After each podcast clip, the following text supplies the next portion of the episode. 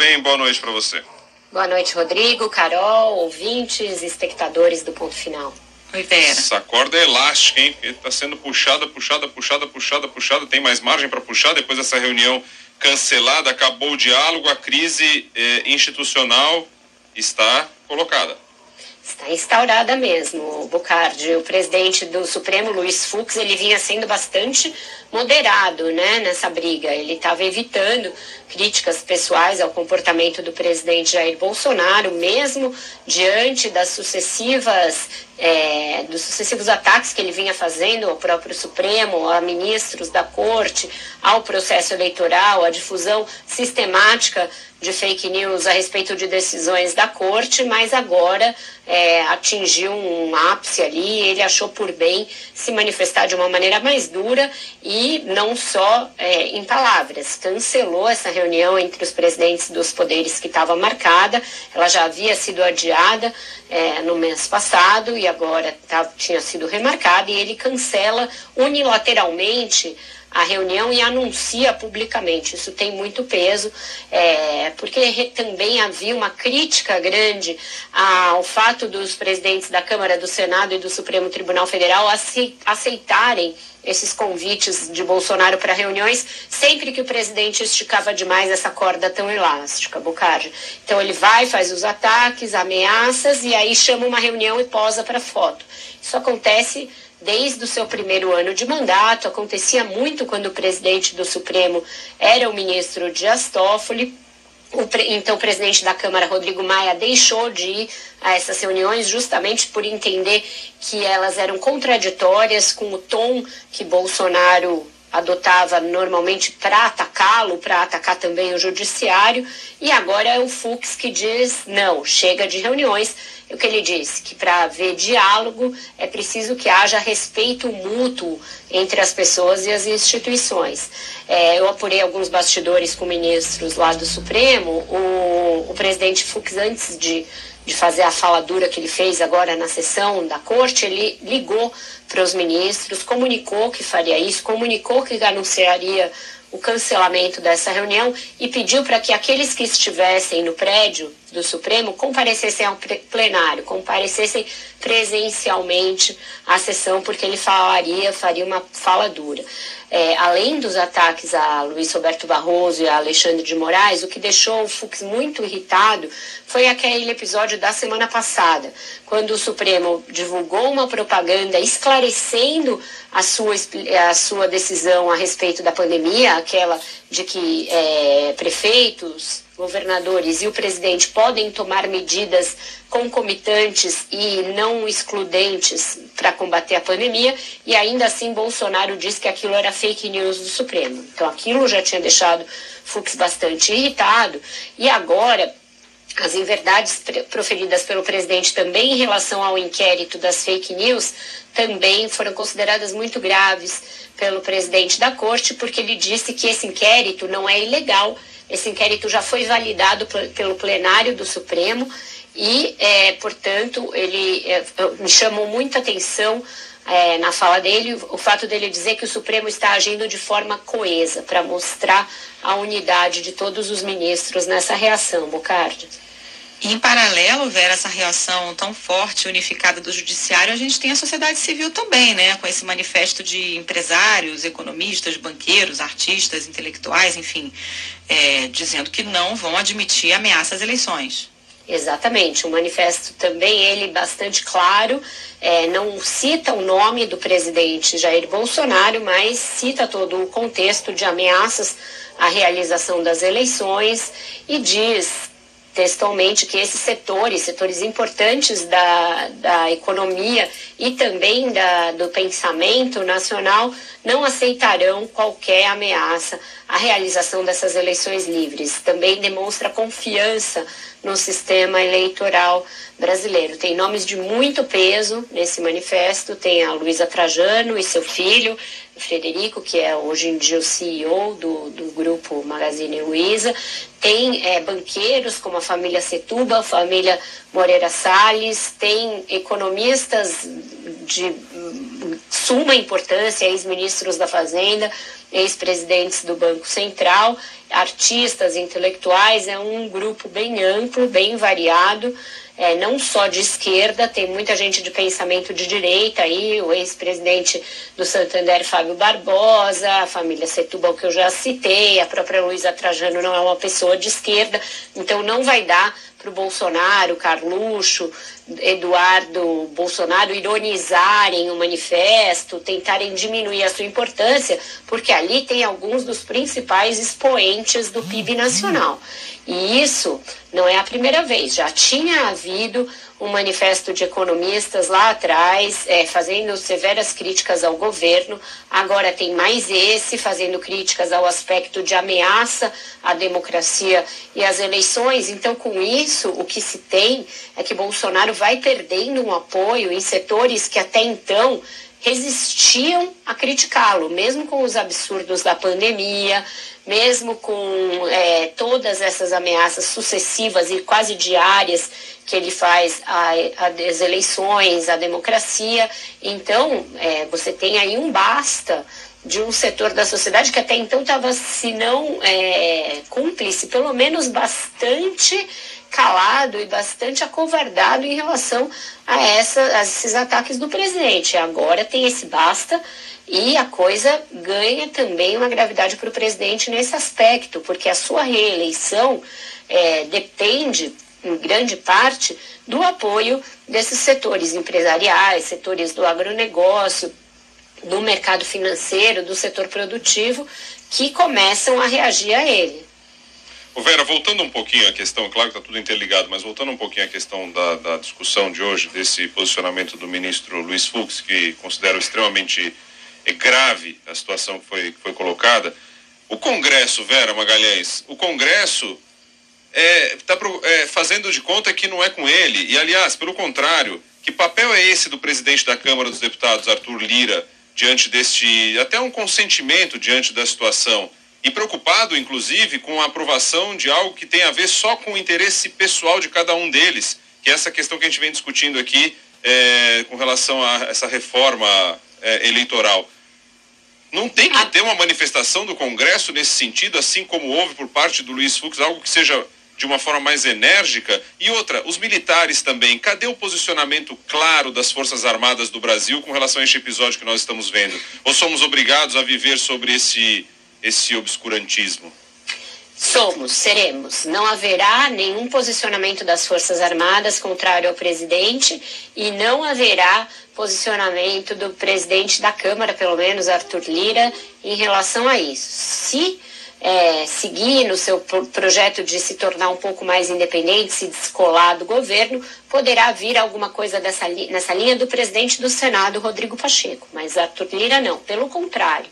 Ele que vinha numa tentativa de enterrar de vez esse projeto do voto impresso, Rodrigo, eu falei isso aqui ontem, já levantei essa lebre, e hoje ele foi ainda mais eloquente no sentido de dar uma mãozinha para um projeto que até ontem ou anteontem estava condenado. Ele está dizendo o quê? Que se a comissão especial que analisa essa proposta de emenda à Constituição que cria o voto impresso não analisar a proposta, ele, Arthur Lira, pode lançar mão da sua prerrogativa e avocar o projeto diretamente ao plenário. Então, ele está aí agindo absolutamente a favor dos interesses do presidente. Só vejo duas explicações para isso. Primeira, ele deve estar tá negociando Bolsonaro não vetar o fundão eleitoral. Então, uma mão lava a outra. Segunda, ele está negociando entre os bolsonaristas o apoio às suas próprias propostas de reforma eleitoral, que a gente esmiuçou bastante aqui no Viva Voz ontem. Então, o presidente da Câmara hoje é um aliado do Bolsonaro na sua escalada golpista e autoritária e agindo conforme os seus próprios interesses, colocando os seus próprios interesses acima da instituição que ele preside. Então, a Câmara hoje é um puxadinho do Planalto, ou vice-versa. Ou talvez o Planalto, aos poucos, vá se tornando um puxadinho da Câmara. porque estão lá é, dois aliados diretos do Arthur Lira e esse grupo hoje dita a pauta política do Brasil. Então, não virá reação daí, não virá uma reação que deveria haver, teria de haver da Procuradoria-Geral da República. O Ministério Público é, pela Constituição, o representante da sociedade, Bucardi. Tem que ser sempre o primeiro a falar quando as instituições estão em perigo, quando o próprio Estado Democrático de Direito corre riscos, quando algum dos entes é, ou dos poderes exorbita o seu papel. Só que o Ministério Público Federal, sob Augusto Aras, é uma instituição absolutamente acovardada, dominada pelo presidente da República Outro e que não cumpre o seu papel, outro puxadinho. Da mesma maneira, as Forças Armadas. A gente tinha, antes das trocas que Bolsonaro fez no comando da, das Forças Armadas e do Ministério da Defesa, um ministro da Defesa que se manifestava de maneira inequívoca contra qualquer possibilidade de as Forças Armadas agirem contra o seu papel constitucional. Bolsonaro foi lá e removeu o ministro Fernando e removeu de uma só vez os três comandantes das forças. Quando a gente lá no futuro olhar para o governo Bolsonaro, este momento terá sido um momento chave, terá sido um daqueles momentos que explicam e que caem na prova porque explicam as rupturas. Então, quando Bolsonaro intervém, enfia a mão ali e intervém na cúpula das Forças Armadas, no comando e no Ministério da Defesa, ele está cooptando um pedaço importante do alto comando das Forças Armadas para o seu projeto que não necessariamente é um projeto democrático. A gente já viu vários desses generais flertando com as mesmas ideias do presidente, Braga Neto, Luiz Ramos e outros tantos. Então, daí também a gente não deve esperar é, calma, tranquilidade e um aceno pela paz institucional. Apesar de ontem, a reportagem da Folha de São Paulo, não sei se algum outro local foi publicado isso, do encontro com o, o mais bolsonarista de todos, né? Pelo menos é o que parece ser o Tenente Brigadeiro Batista Júnior, comandante da Força Aérea Brasileira, da Aeronáutica. Ele, em almoço, encontro com Gilmar Mendes, ministro Supremo, disse que não há nenhum nenhum risco, nenhum risco tal de golpe ou discussão com relação a isso. Até que ponto também podemos confiar é outra história. Né? Eu acho que há o risco e pode haver uma tentativa, mas eu não acho que haja elementos e, e nem meios para que isso seja bem sucedido. vou tratar disso na minha coluna de amanhã no Globo. Estou aqui alinhavando já o texto, porque o mundo mudou muito desde 1964, ele é outro e é, a gente não tem a conformação que tinha na sociedade, no mundo, na política, é, que permitiu que um golpe com tanque na rua fosse bem sucedido naquela ocasião. Então, eu não vejo clima para que isso prospere.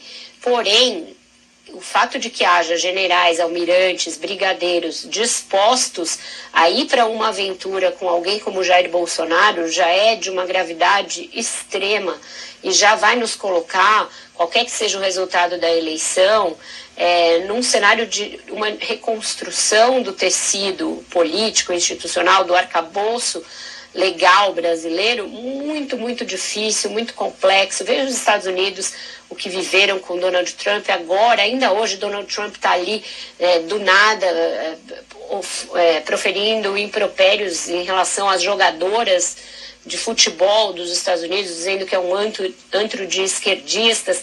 Então, esse tumulto, que é algo proposital, que é porque é nesse pântano que esse tipo de político populista vive, isso vai continuar. Isso não tem mostras de que vai terminar. E conquistasse, então, ainda, é. e conquistasse permanência no, no poder é, pelo apoio do, da população de um modo geral, com uma economia crescente, com geração de emprego sem inflação, com pessoas tendo suas vidas respeitadas. Mas não, a gente vê essas pessoas todas ocupando todos esses cargos que a gente citou aqui, preocupadas com essa discussão momentânea que estamos falando, como se o país não estivesse vivendo um pior momento no meio de pandemia e com todas essas questões econômicas que a gente vem relatando dia a dia aqui, que é de empobrecimento da população brasileira, é de corte, de cerceamento do futuro do cidadão brasileiro.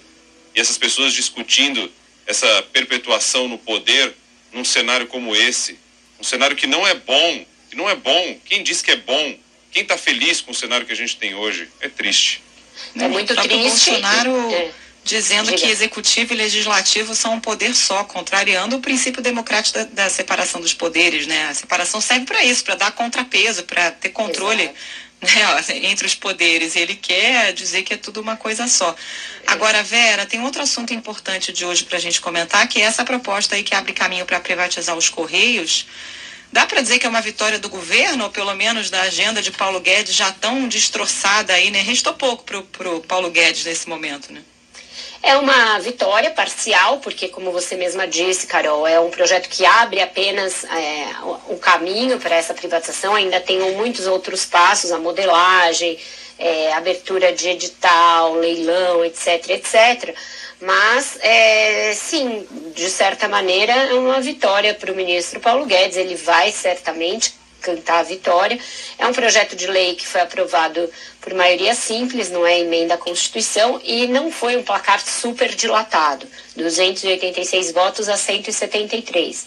Ele é uma privatização a METS ali, né? Porque ele mantém um monopólio, uma reserva de mercado de é, cinco anos e estabelece uma estabilidade para os servidores de 180 meses, de 18 meses, desculpa, 18 meses de estabilidade, um ano e meio. Então, uma privatização ali com um jeitinho brasileiro. É, mas certamente vai ser judicializada, principalmente essa questão dos funcionários, porque o que o sindicato deverá exigir, deverá pedir, é que as pessoas prestaram um concurso público, então elas querem continuar sendo funcionárias públicas e tendo a estabilidade conquistada nesse, nesse concurso. Elas, é, o que eles vão pedir é para migrar possibilidade de migrar para outras empresas, autarquias ou órgãos da administração federal. Só que o governo alegou na discussão do projeto que isso seria inconstitucional fazer essa migração. Então, certamente essa questão vai ser já está, aliás, judicializada. O PT já foi ao Supremo, já tem uma ADIM correndo ali contra esse projeto.